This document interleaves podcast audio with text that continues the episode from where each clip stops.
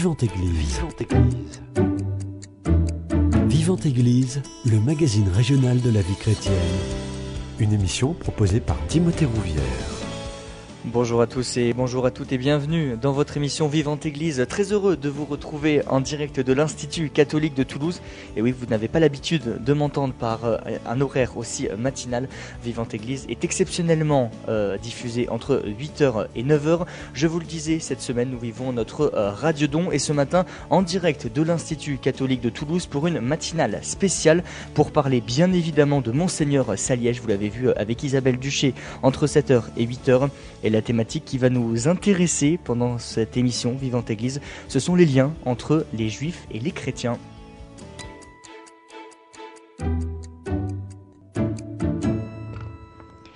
Et pour aborder cette thématique qui tient à cœur à de nombreux intervenants présents lors de ce colloque spécial à l'Institut catholique de Toulouse, un plateau plutôt chargé. J'ai le plaisir d'accueillir Arnaud Franc, prêtre du diocèse de Toulouse et délégué diocésain pour les relations avec le judaïsme. Bonjour à vous. Bonjour. Juste à côté de vous, le père Christophe Lesourd, directeur du service national des relations avec le judaïsme auprès de la conférence des évêques de France. Merci à vous. Bonjour. Bonjour.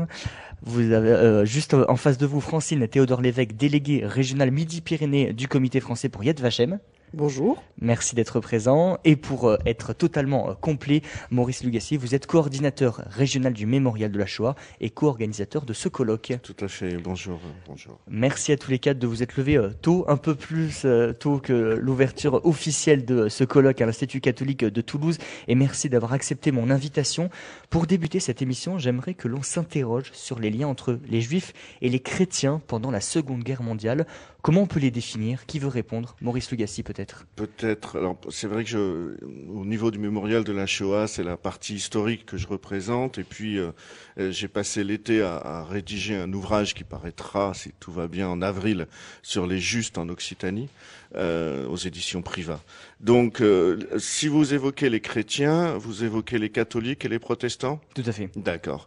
Donc, dans ce cas-là, euh, on peut dire que les relations pendant la, la Seconde Guerre mondiale euh, étaient de, de, des relations de solidarité. il est vrai que euh, il faut faire une distinction, c'est-à-dire que les protestants ont été les, premiers à agir, euh, en particulier avec euh, l'organisation la CIMAD, mais dans ces organisations-là étaient déjà présents des aumôniers, des aumôniers catholiques. Donc il, n'y a pas, il y a un décalage au niveau de la, de la quantité, je dirais, de, de l'aide apportée, mais catholiques et protestants ont été actifs dès 1940. Euh, en tout cas, dans, quand je dis dans la région, on va parler de, de Toulouse au sens large, c'est-à-dire c'est la, la, région euh, administrative telle qu'elle a été définie par Vichy, et elle va euh, jusqu'au camp de Gurs, aujourd'hui en Nouvelle-Aquitaine, à Riège.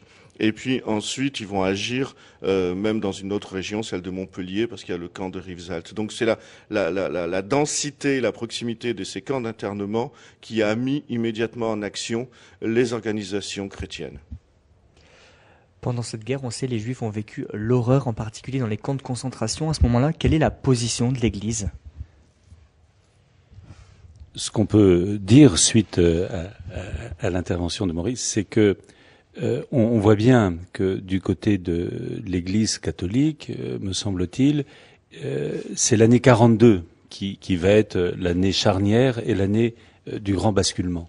Eu égard au fait que, pour faire un peu simple, nous pourrions dire que jusqu'en 1942, l'Église catholique, par loyauté au maréchal Pétain, aussi dans le contexte de la débâcle de 1940, euh, est assez peu consciente de ce qui est en train de se mettre en place euh, contre les juifs.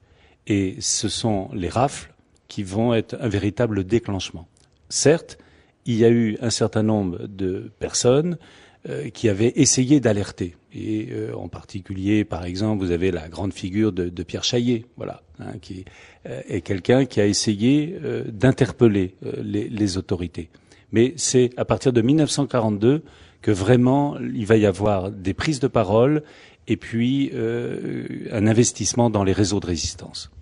C'est-à-dire que les rafles ont déjà eu lieu, il y a déjà eu des, des rafles avant 42.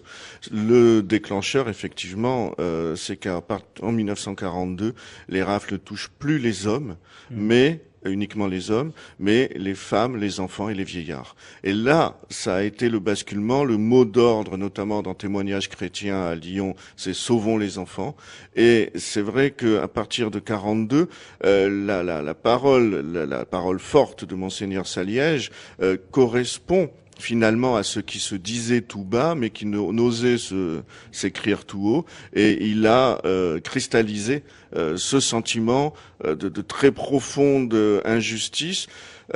parce que cela touchait en particulier la famille, valeur commune au régime de Vichy, aux catholiques et à, tout le monde finalement.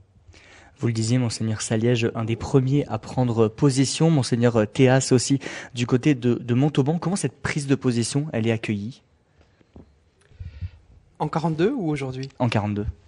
En 42, euh, euh, c'est vrai que monseigneur Saliège est peut-être le premier à prendre la parole. Euh, ce qui et ce qu'il faut dire aussi, c'est que si cette parole a été bien reçue, c'est parce qu'il y avait beaucoup d'hommes et de femmes qui n'attendaient peut-être que ça pour agir, mais qui finalement fondamentalement étaient prêts. Et, et c'est pour ça qu'il y a eu tout ce réseau Saliège qui s'est assez rapidement euh, euh, constitué. Euh, il en fallait un, c'était monseigneur Saliège, et puis très vite en fait, ça a été accueilli par des petits gestes simples mais significatifs, comme cette secrétaire, je pense, de monseigneur Théas, qui a pris son vélo et qui allait de paroisse en paroisse pour, eh bien, transmettre cette lettre. Donc c'est assez significatif pour dire la réception de cette lettre. Oui, j'allais justement parler de Marie-Rose Gineste, donc qui enfourchait sa bicyclette pour aller distribuer des tracts et puis qui a aidé pour les faux, pour faire des faux papiers. Euh, juste pour information, la bicyclette de Marie-Rose Gineste est exposée au musée historique de Yad Vashem. À Jérusalem. À Jérusalem. On le disait, monseigneur Saliège, monseigneur Théas, le pape de l'époque c'est Pie XII. Est-ce que lui va prendre position ou est-ce que dans les hautes sphères du clergé, on va avoir une, réaction dans la suite de, ce que, de la lettre de Monseigneur Saliège et celle de Monseigneur Théas Alors, je pense que ce qui est important, c'est de souligner que, comme dans toutes les grandes institutions, euh, il, y a des courants très différents et des influences euh, diverses. On voit bien que parmi les plus proches collaborateurs de, de XII, un homme comme Tisserand va être très engagé et d'ailleurs euh, nos, amis, nos amis du, du, comité français de, de, Yad Vashem nous ont fait l'honneur lorsqu'il y a eu euh, l'inauguration de l'exposition consacrée au juste à la conférence des évêques de France de nous mettre à disposition le, le diplôme euh, et la médaille qui, sera, qui seront remis à la famille du cardinal Tisserand. Donc un des plus proches cardinaux auprès de, de Pie XII, très engagé. Après, on sait que le, pape François a souhaité, en 2019, faire en sorte qu'à partir de 2020, euh, les archives du Vatican soient mises à disposition des chercheurs. Et je trouve euh, très belle son expression qui était déjà euh, présente dans son livre Entretien avec le grand rabbin d'Argentine, Scorca, le fait que l'Église n'a pas peur de l'histoire. Donc on fait confiance aux chercheurs. En fait, ce qui a nuit beaucoup à, la réputation de, de Pie et à l'histoire du, du, pape à ce moment-là, c'est effectivement ce silence. Et hum, ce silence qui aujourd'hui est en train de, de se rompre grâce à l'ouverture des archives. Et on voit maintenant, alors on avait parfois des archives diocésaines qui le prouvaient, mais les archives du Vatican vont, euh, sont, seront encore plus euh, parlantes. On voit que une double attitude qui se dessine, c'est-à-dire un silence officiel et une aide officieuse. On sait précisément, par exemple, que des milliers de francs ont été versés ici au diocèse pour l'aide auprès des camps pour l'assistance des personnes enfermées.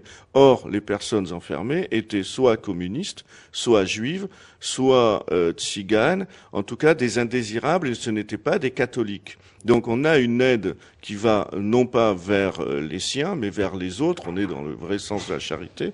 Et on a les documents officiels euh, qui, qui qui répertorie euh, les sommes et comment elles sont allouées, en particulier pour nous, pour notre, euh, pour le diocèse d'ici, euh, auprès des camps d'internement de Noé, de Recebedou. Donc, heureusement, les archives s'ouvrent et j'ai l'impression, Nina Valbousquet est en train de les, de les découvrir, de les déchiffrer, et finalement, on va pas peut-être vers une réhabilitation de l'image de Pie XII parce que son silence pèse, euh, mais on va vers euh, des nuances. À propos du silence de Pie XII, en fait, il avait fait une déclaration le 24 décembre 1942. C'était une déclaration très tiède, je vais vous la lire. Euh, il évoque en fait les centaines de milliers de personnes qui, sans aucune faute de leur part, et parfois pour le seul fait de leur nationalité ou de leur race, ont été vouées à la mort ou à une extermination progressive. C'est vrai que c'est très tiède. Fait, ce qui est tiède, pardon, excusez-moi, c'est le fait de ne pas utiliser le mot juif. Euh, donc là, effectivement, l'aide, euh, ce, message, il, perd de sa force. Tout à l'heure, vous, avez parlé de Nina Bousquet, qui, euh, avec Caroline François, est commissaire de cette merveilleuse exposition au mémorial de la Shoah. Ce qui est très frappant, c'est dans la présentation qui a été faite au moment de l'inauguration, c'est euh, l'insistance sur la présentation de ce document qui a été mis à la disposition du mémorial de la Shoah. Et en fait, on voit que ce document a été retravaillé. Voilà. Ce qui montre bien qu'il y avait une première mouture qui était beaucoup plus offensive par rapport à la situation euh, des Juifs, et ça a été retravaillé. Ce qui montre bien, par rapport à ce que je disais tout à l'heure, c'est qu'il y avait des influences contradictoires. Oui, c'est-à-dire les courants dont, dont, vous parlez très justement étaient présents euh, dans l'aide, c'est-à-dire que ceux qui voulaient aider dès 1940 étaient présents. Et euh, il y a une grande figure qui a d'abord été tout, lyonnaise puis toulousaine, c'est le père Brown, et qui a qui était ensuite euh, euh, qui est directeur adjoint de l'aumônerie euh, dans le sud, dans la zone sud, et qui a été, qui n'a pas attendu que quiconque euh, prenne la parole. Et ainsi, ils sont très nombreux. Donc, effectivement, il y a les ordres, mais il est vrai que la lettre de Saliège a déclenché, en particulier dans la population. Nous pourrions dire qu'il a libéré la parole et que d'une certaine façon, c'est une sorte de 18 juin spirituel que euh, sa lettre pastorale. Euh, moi, je le vois surtout aussi comme un, détonateur. Euh, il y a le détonateur du 23 août 1942, et puis il y a un autre détonateur, c'est la lettre de Monseigneur Théas du 26 août, qui sera, elle, lue le 30 août dans les églises du diocèse de Tarn-et-Garonne. Il y a aussi toute la partie résistance spirituelle c'est quoi la résistance spirituelle? Moi, je peux en parler pour la partie juive. Oui. Dans, la partie juive, la résistance spirituelle, euh, elle a consisté à, maintenir euh, vivante euh, la spiritualité juive, la culture juive. Pour prendre l'exemple de Toulouse, il y a un groupe qui s'est mis en marche tout de suite dès 1940, dès juin 1940, c'est l'armée juive. Et l'armée juive s'est d'abord appelée la main forte. elle a commencé par de la résistance spirituelle, c'est-à-dire par de l'enseignement, par de la transmission. Parmi eux, euh, certains sont devenus rabbins en Israël. Euh, il y avait aussi euh, celui qui deviendra le grand poète Claude Vigée.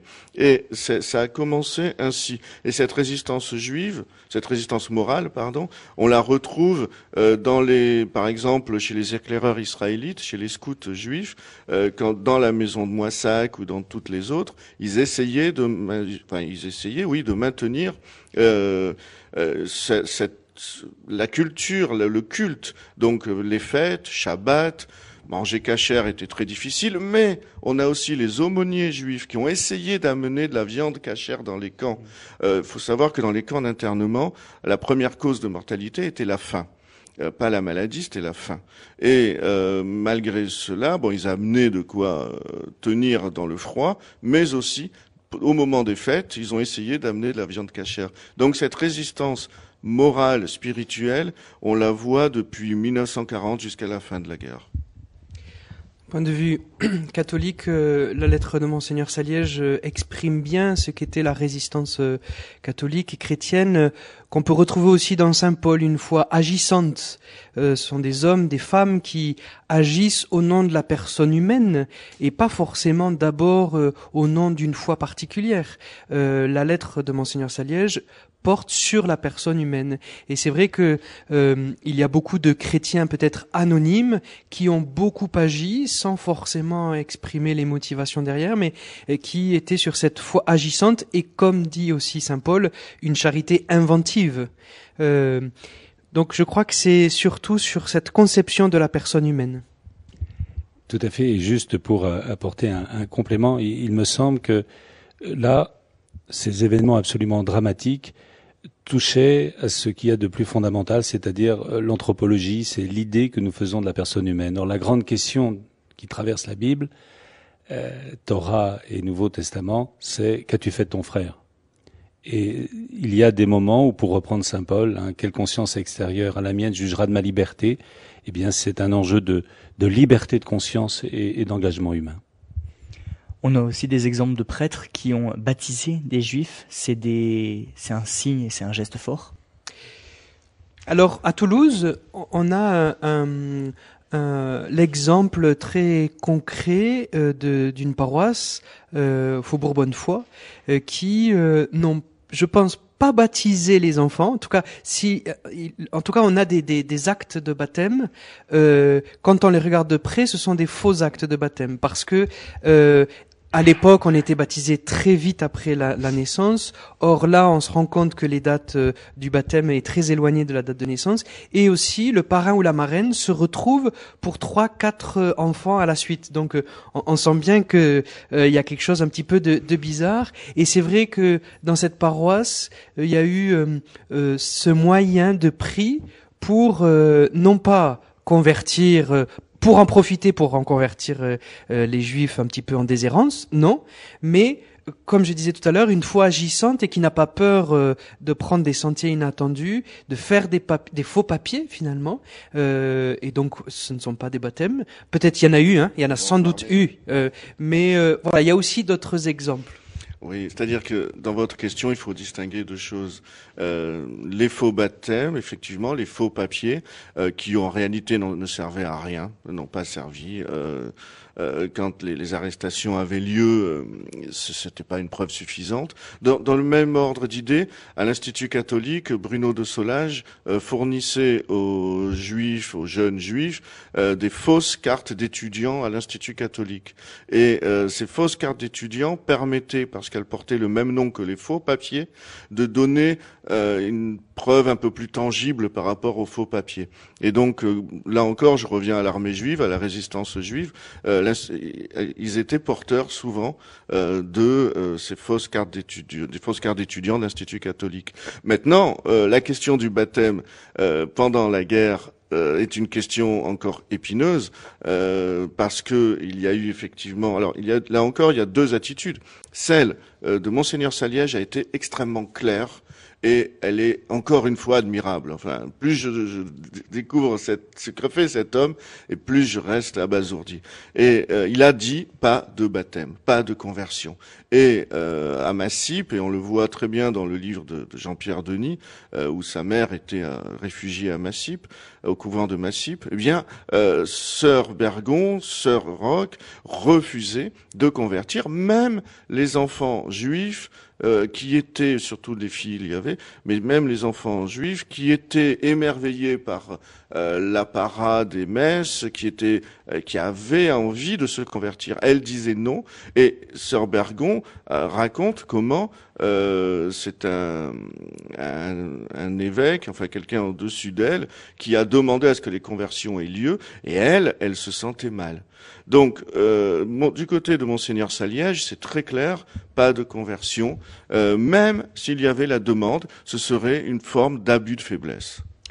Et c'est pour moi encore un signe de cette fameuse résistance spirituelle catholique. Cette semaine euh, sur Radio Présence, il y a aussi cette dynamique de la résistance. Et, et, et je trouve que, ben voilà, euh, euh, on a résisté, euh, à profiter entre guillemets de, de l'occasion, et, et, donc ça. Pourquoi Au nom de la personne humaine, de sa dignité, de sa liberté, et aussi euh, pour nous les chrétiens, euh, de ce que nous euh, suscite la foi, qui ne s'impose pas. Donc euh, là aussi, par ce biais-là, ça peut montrer quelle était aussi cette résistance spirituelle catholique. Alors, ce qui est important aussi de, de rappeler, c'est que globalement, euh, ça a été des, faux baptêmes, mais il y a eu un, certain nombre de cas douloureux, et bien entendu, on a tous à l'esprit euh, l'affaire Finali. Bon. Et ce qui est intéressant, in fine, c'est de, s'apercevoir que l'Église dit euh, non, tous ces baptêmes-là n'étaient pas licites. Voilà, ça c'était ultimement le point de vue de l'Église de dire que euh, même ceux qui ont fait, euh, je, connais un cas d'un ami euh, extrêmement proche qui, a été baptisé, mais celui qui le baptisait disait bah, "Écoute, on, on, baptise, mais tu, pour autant, ne sont pas du tout obligés d'être chrétien." Vous voyez, c'était pour dire, voilà, combien il respectait sa liberté, mais il voulait être dans les formes. Bon, eh bien, il y a eu d'autres qui, qui, très minoritaires qui, qui, ont eu un autre point de vue. Eh bien, ultimement, la parole de l'Église, c'est de dire ces baptêmes-là n'étaient pas licites. Alors, par rapport à l'affaire Finali, il y a une, euh, une histoire qui se déroule dans notre région. C'est-à-dire qu'on connaît l'histoire des frères Finali, euh, qui ont été convertis euh, par mademoiselle Brun, la dame qui s'en occupait, et au moment où leur tante qui vivait en Israël est venue les chercher, enfin je rappelle pour nos auditeurs, elle a refusé de les rendre, et puis c'est mis en place une course poursuite euh, jusqu'en Espagne, soutenue par euh, la parole du pape euh, lui-même. Il a fallu que des chefs d'État interviennent pour que les enfants euh, soient restitués à leur tante en Israël. Mais dans parmi les enfants, parmi les enfants qui qui ont fait ce périple avec mademoiselle Brun, il y avait les frères Finali, mais il y avait un troisième enfant dont on parle très peu, qui habite actuellement dans la région. Ce troisième enfant, personne n'est venu le chercher. Et il a été adopté, il s'appelle Guy Brun, il a écrit son histoire, son histoire a été mise en, film aussi, euh, en livre, et euh, Guy Brun, finalement, est resté. Alors, il est resté ni catholique, ni juif, mais euh, du fait que personne n'est venu le chercher, eh bien, euh, il, a, il a gardé l'identité qu'a voulu lui donner Mademoiselle Brun. Maurice Lugassi, Francine Théodore Lévesque, euh, Père Arnaud et Père Christophe, je vous propose une première pause musicale, mais comme le Père Arnaud l'a très bien euh, rappelé tout à l'heure, vous le savez, c'est notre radio don sur la thématique de la résistance. Depuis lundi, euh, Radio Présence, vous c'est le radio don tout simplement. Ce Radio Présence est tout simplement un numéro pour donner 05 62 48 63 00. Nos salariés et nos bénévoles vous attendent à l'autre bout du fil. C'est important de soutenir cette radio pour qu'on continue à vous proposer des émissions de qualité comme celle qu'on est en train de faire. Je vous rappelle le numéro 05 62 48 63 00. Nous, on revient dans moins de 5 minutes et on continuera à parler euh, des liens judéo-chrétiens après la Seconde Guerre mondiale et on étudiera aussi les liens judéo-chrétiens aujourd'hui. Juste avant, on écoute Kaddish, c'est la prière euh, des morts interprétée par Cecilia Bartoli.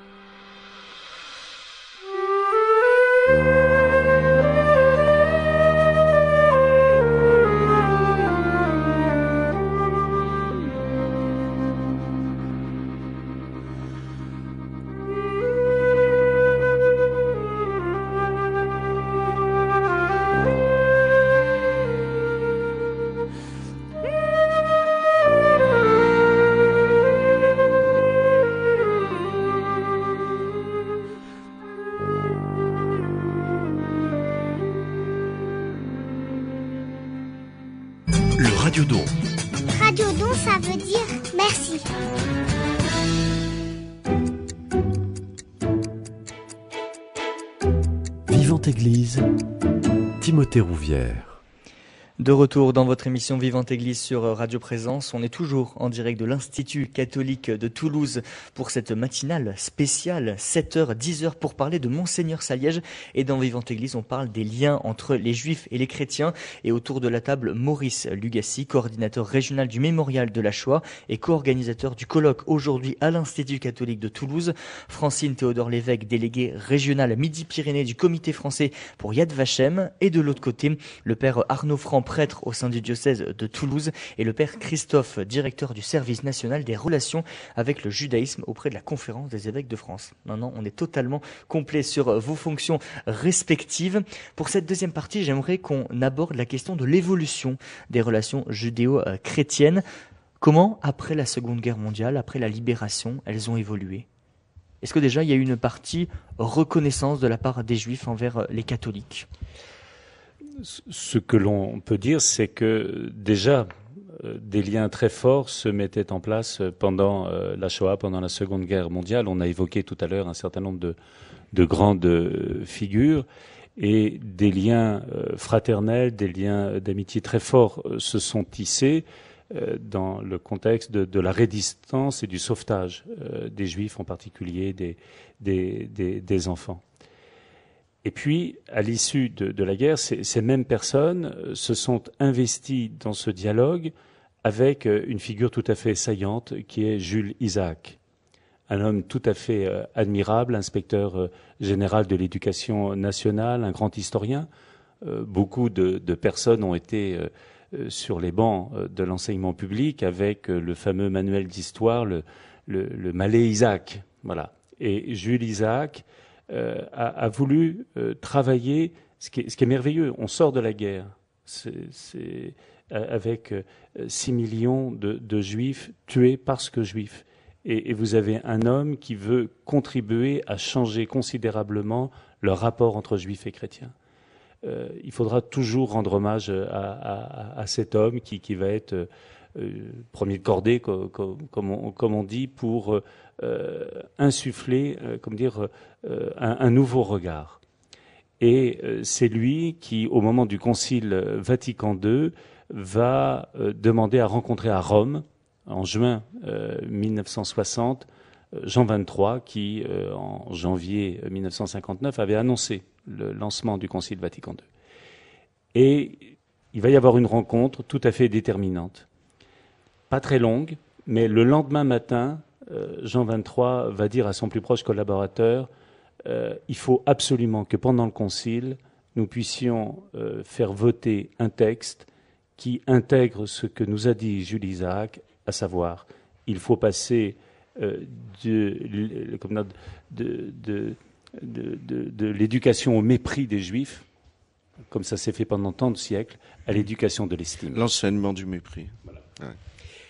Pour euh, relier aussi euh, cet événement qui touche l'Église universelle euh, à l'Église locale et, à Monseigneur Saliège, celui qui ouvre le Concile Vatican II, donc Jean 23, dont parlait le Père Christophe, était juste avant nonce apostolique en France et à ce titre, il est venu remettre la barrette de cardinal à monseigneur Saliège, qui ne pouvait pas prendre l'avion ni se déplacer.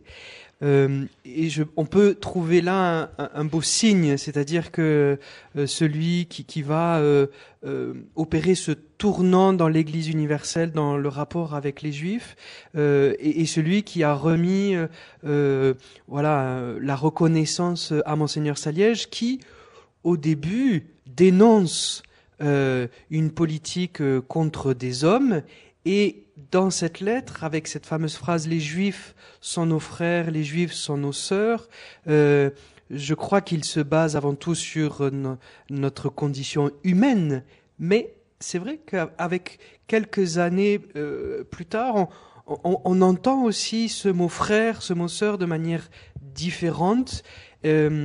Et avec ce fameux lien spirituel qui est cette expression euh, du Concile Vatican II dans Nostra Aetate, euh, ce qui nous permet de, voir que aussi dans l'extrême horreur, et là je, crois, je trouve qu'il y a quelque chose de biblique aussi, que euh, dans l'extrême horreur, dans ce qui apparaît comme une impasse, il y a euh, Dieu qui s'engouffre et qui permet d'en faire une ouverture, et ce qui fait que de cette terrible étape de l'histoire, euh, aussi ce que l'on peut en sortir, c'est que, ah ben oui, en fait, les chrétiens et les juifs euh, sont frères en humanité, bien évidemment, mais aussi par un lien spirituel.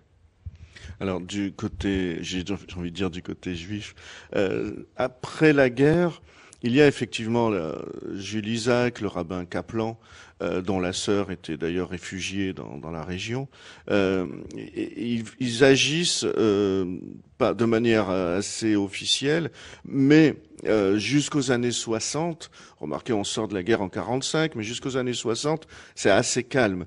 La parole, de toute façon, la parole des enfants cachés, la parole des déportés, elle n'est pas portée au, au plus haut. Donc, euh, il y a un, un mouvement populaire qui se fait de, de reconnaissance. On va voir ceux qui ont sauvé les familles, on, on va les revoir, on va, on garde des liens. Et puis, il faut attendre euh, deux événements concomitants, quasiment, enfin successifs de très peu de temps, euh, le procès Eichmann et la création du titre de juste. Euh, et à partir de là, la création du titre de juste va amener la, reconnaissance officielle. Il faut savoir que en 1960, on est pareil, juste après Eichmann, euh, 62, 63. Euh, D'abord, ça a été la Knesset, donc l'Assemblée nationale israélienne, qui nommait les justes avant que cela devienne une commission de Yad Vashem, et ils ont nommé 12 justes euh, en Europe. Et même dans le monde, il y a, aussi un japonais. Enfin. Et euh, parmi les 12 justes, le père Brown, dont je parlais précédemment. Il a été l'un des, premiers à être nommé. Il faut savoir aussi qu'au procès Eichmann a été lue la lettre de Saliège. Ça veut dire qu'elle a, elle a vraiment marqué et elle a montré que justement ceux qui voulaient, ceux qui ont eu ce courage, ont agi et puis euh, les conséquences que cela a eu. Donc on- le, le sujet des justes, je, laisserai plutôt euh, Francine l'évoquer, mais c'est fondamental parce que c'est la reconnaissance officielle de l'État d'Israël et à travers l'État d'Israël euh, de tous ceux qui ont vécu la Shoah, du soutien euh, des chrétiens, euh, catholiques, protestants, et puis du soutien des laïcs et de tous les autres. Merci. Euh, oui, je rappelle, euh, historiquement parlant, 1953, l'État d'Israël a décidé d'édifier le mémorial des martyrs et des héros de la Shoah, Yad Vashem, et je leur donnerai dans ma maison et dans mes murs un mémorial Yad et un nom Shem qui ne seront pas effacés. C'est un verset du chapitre euh, 5 euh, du prophète Isaïe.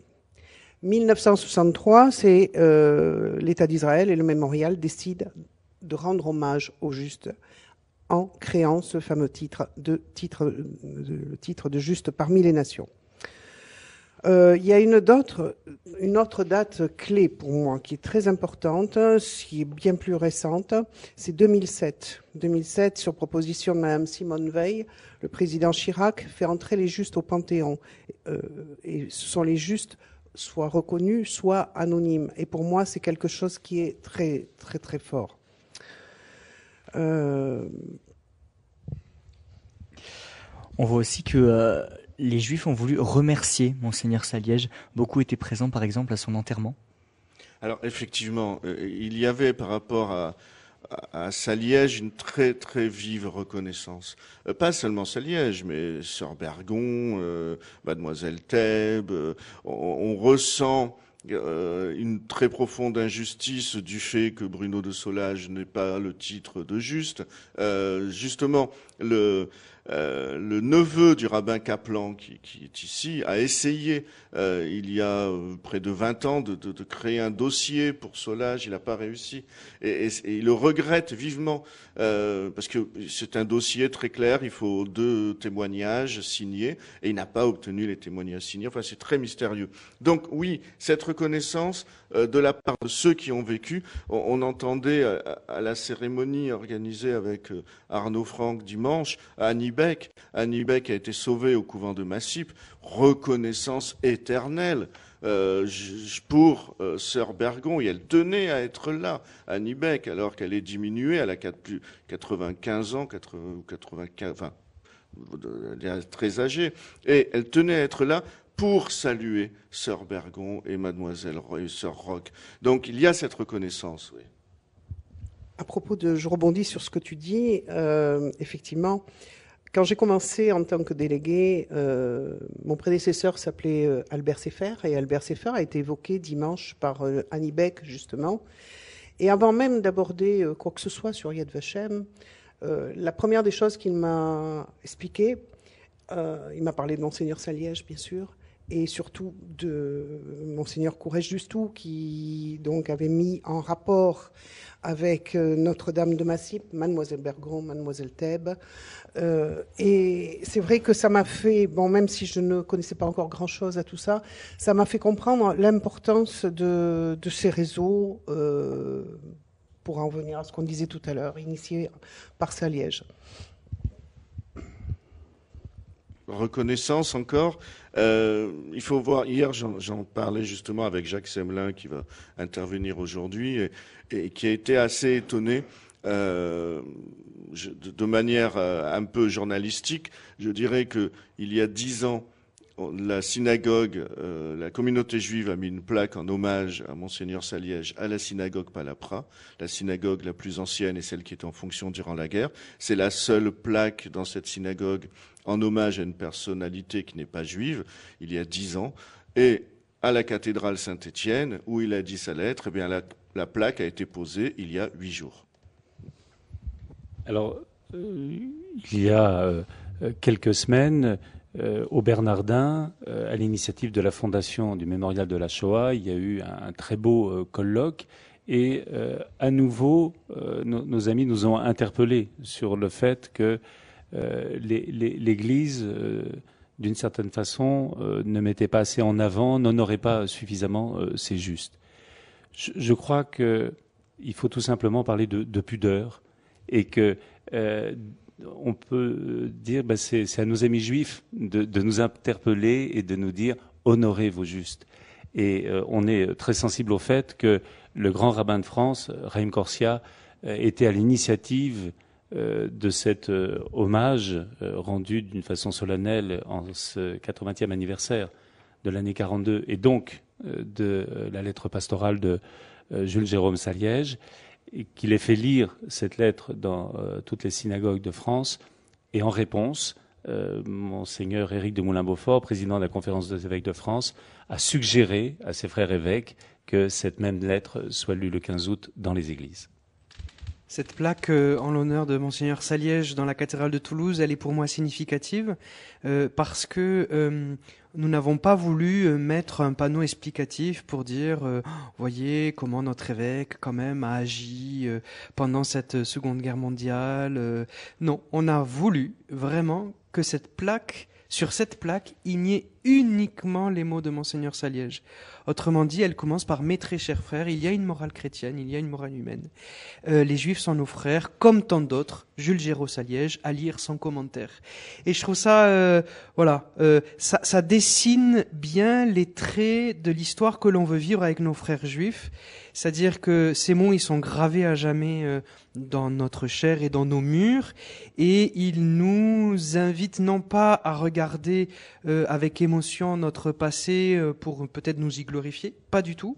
Elle veut justement nous dire que cette plaque, pour celui qui vient et qui ne sait pas du tout le contexte, eh bien, je pense qu'il est saisi par ce message et le fameux comme tant d'autres de Monseigneur Saliège euh, nous provoque et nous engage aujourd'hui dans les combats qui sont à mener avec cet héritage qu'il nous laisse, euh, indéniable, qu'il y a un lien entre juifs et chrétiens euh, à partir duquel euh, on peut euh, agir et vivre et s'engager dans la société. Juste un tout petit complément. Vous savez, c'est le 25e anniversaire de la déclaration de repentance faite par des évêques à, à, Drancy, et qui est de dire, eh bien, il a été essentiel qu'il y ait cette étape aussi d'évêques qui s'approprient ce passage difficile, douloureux, qu'a été le silence de beaucoup dans les années 40 et 41. Et ça nous permet aujourd'hui d'honorer, comme nous y invitent nos amis juifs, d'honorer les justes. À ce propos-là, je voudrais euh, rebondir justement sur la mise en avant euh, de certaines personnes du, clergé. Euh, cette année, nous avons, au sein du comité français pour Yad Vashem, nous avons honoré une sœur, sœur Anna Jalibert, je crois que son nom d'église c'est sœur Joseph à Blanc, qui a caché quatre petites filles juives dans un orphelinat et nous avons également honoré à Campagnac, alors c'est également dans le Tarn, mais c'est vrai que dans le Tarn, l'histoire est très forte. Nous avons honoré l'abbé Léopold Rousseau, qui euh, a fait des faux papiers, qui a caché des, familles juives, euh, qui est également un, grand résistant. Et je ne sais pas si c'est le hasard qui fait, qui fait la chose, mais bon, c'est vrai que euh, depuis 7-8 euh, ans ou un peu plus que je m'occupe de Yad Vashem, c'est vrai que je constate que j'ai euh, eu la chance d'honorer pas mal de personnes du clergé. Oui, effectivement, là aussi, j'en ai, j'en ai parlé avec Patrick Cabanel, qui a beaucoup évoqué les, justes protestants et qui, euh, disait toujours haut et fort que euh, numériquement, on a beaucoup plus de justes protestants que catholiques, mais il reconnaît que euh, ces, ces 10, 15 dernières années, eh bien, c'est en train, alors c'est pas en train de basculer, mais l'écart se, se, euh, se resserre. Et effectivement, on est en train, alors est-ce pour des raisons d'humilité, de modestie, très probablement, mais il est vrai que le rôle et moi, j'ai une autre raison, c'est tout simplement que euh, faut un historien qui porte haut cette parole, et on n'a pas eu pour l'instant d'historien qui évoque, euh, qui, soit assez flamboyant pour euh, évoquer dans les médias le rôle des catholiques. On a des livres, beaucoup de livres, très érudits, très sérieux, mais c'est une question de médiatisation, tout bêtement. Pour clôturer cette émission, vous voyez, il nous reste à peine une grosse dizaine de minutes, ça passe très rapidement, je vous, je vous l'avais dit. Euh, les liens des chrétiens et des juifs aujourd'hui, on a l'impression que rien n'est acquis. Je fais référence aux, aux, attentats de mars 2012 à Montauban et à Toulouse, deux hauts lieux de la résistance où sept personnes ont perdu la vie. Il faut toujours euh, se battre pour les maintenir à flot, ces liens entre les juifs et les chrétiens. La, la, question était très, pardon, mais euh, justement, les, les, attentats qui ont eu lieu ont montré que euh, que les liens entre juifs et chrétiens étaient bons. Hmm. Euh, les attentats ont été commis par de, par l'islamisme hmm. radical, par l'islamisme euh, fanatique. donc non, il y a tout de suite eu euh, à l'époque euh, par euh, monseigneur Le Gall, il y a eu tout de suite dialogue. Enfin, ça n'a jamais changé. On a toujours eu à Toulouse de, bonnes relations. donc, ça n'a fait que les que les resserrer. Oui. Hmm. Oui. Et, justement, cette lettre de monseigneur Saliège nous, nous, donne vraiment les juifs et chrétiens de Toulouse se sentent euh, euh, tous deux héritiers de, cette lettre et de ce message. Et c'est vrai que les, les, les, les, combats, en tout cas euh, d'aujourd'hui, euh, sont pas forcément les mêmes que ceux d'hier. Il y en a de nouveaux, il y a des resurgences, des résurgences sous d'autres formes, euh, et que euh, justement ces liens qui ont pu être tissés au cœur de l'horreur mmh. nous, nous, donnent d'être forts aujourd'hui et d'être prêts et présents pour affronter les, les, différents problèmes et enjeux d'aujourd'hui ce qu'on peut dire aussi, c'est que euh, depuis les années 60, euh, de nombreuses étapes euh, ont, dire, ont, été faites. C'est comme une grande marche, la marche d'une fraternité renouvelée, pour reprendre les mots du, pape Jean, Jean, paul II. Et en France, comment dire, en, 2021, eh bien, la conférence des évêques de France, par sa, sa, présidence, par la présidence du Conseil permanent, a remis euh, à Raïm Corsia, grand rabbin de France, au président du consistoire central, au président du CRIF, une déclaration qui est une invitation à lutter ensemble contre l'antisémitisme et un antisémitisme qui est polymorphe, qui est virulent. Et euh, il faut, toujours euh, rappeler qu'aujourd'hui, nos, nos amis juifs sur le continent européen représentent 0,002% de la population. C'est dire l'impressionnant changement, la, la, mutation comment dire, démographique que, cela représente mm. et, et qu'il est essentiel que nous puissions euh, défendre nos, frères et que nous le fassions ensemble. Que je voulais dire, c'est vrai qu'aujourd'hui, je pense que Maurice ne me contredira pas. Notre combat, c'est surtout de lutter contre l'antisémitisme sous toutes ses formes. Hein. Mm. Et euh, pour lutter contre l'antisémitisme, euh, il faut lutter contre l'ignorance. Donc lutter contre l'ignorance, ça veut dire euh, enseigner la Shoah. C'est ce qu'on fait euh, tous les deux, chacun de notre côté, de façon différente. Et là, je viens d'assister à, j'ai fait partie d'un séminaire euh, d'enseignants de, venant de toute la France à Jérusalem, sur dont le sujet bien sûr était l'enseignement de la Shoah. Et j'avoue que c'est c'est très fort. Et ça nous a donné, disons, des, beaucoup d'éléments pour, pour pouvoir euh, parler, expliquer. Mais il y a un énorme travail à faire avec les jeunes. J'aimerais vous donner une parole du pape François hier, qui lui aussi s'est emparé de cette question des, liens judéo-chrétiens. Il a exhorté les juifs et les chrétiens à faire tout ce qui était humainement possible pour arrêter la guerre sacrilège en Ukraine. Les juifs et les chrétiens doivent travailler ensemble pour la paix j'ai envie de dire, ça va de soi que nous devons tous travailler ensemble pour la paix, euh, que ce soit en Ukraine ou ailleurs. Euh, disons que oui, l'Ukraine, c'est important. Ici, on a déjà pas mal de boulot. Quoi. Euh, mmh.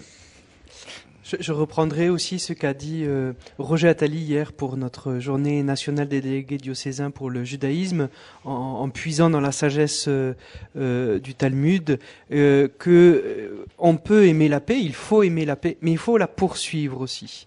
Et donc, il ne s'agit pas juste d'avoir des beaux discours sur la paix, mais il s'agit de s'engager. Et, et, et, en fait, le combat en Ukraine, euh, euh, s'engage aussi ici. Je veux dire que on doit être attentif vraiment à, poursuivre la paix, à agir pour la paix euh, ici même. Et ce qui se vit ici résonnera forcément par rapport à ce qui se vit en Ukraine.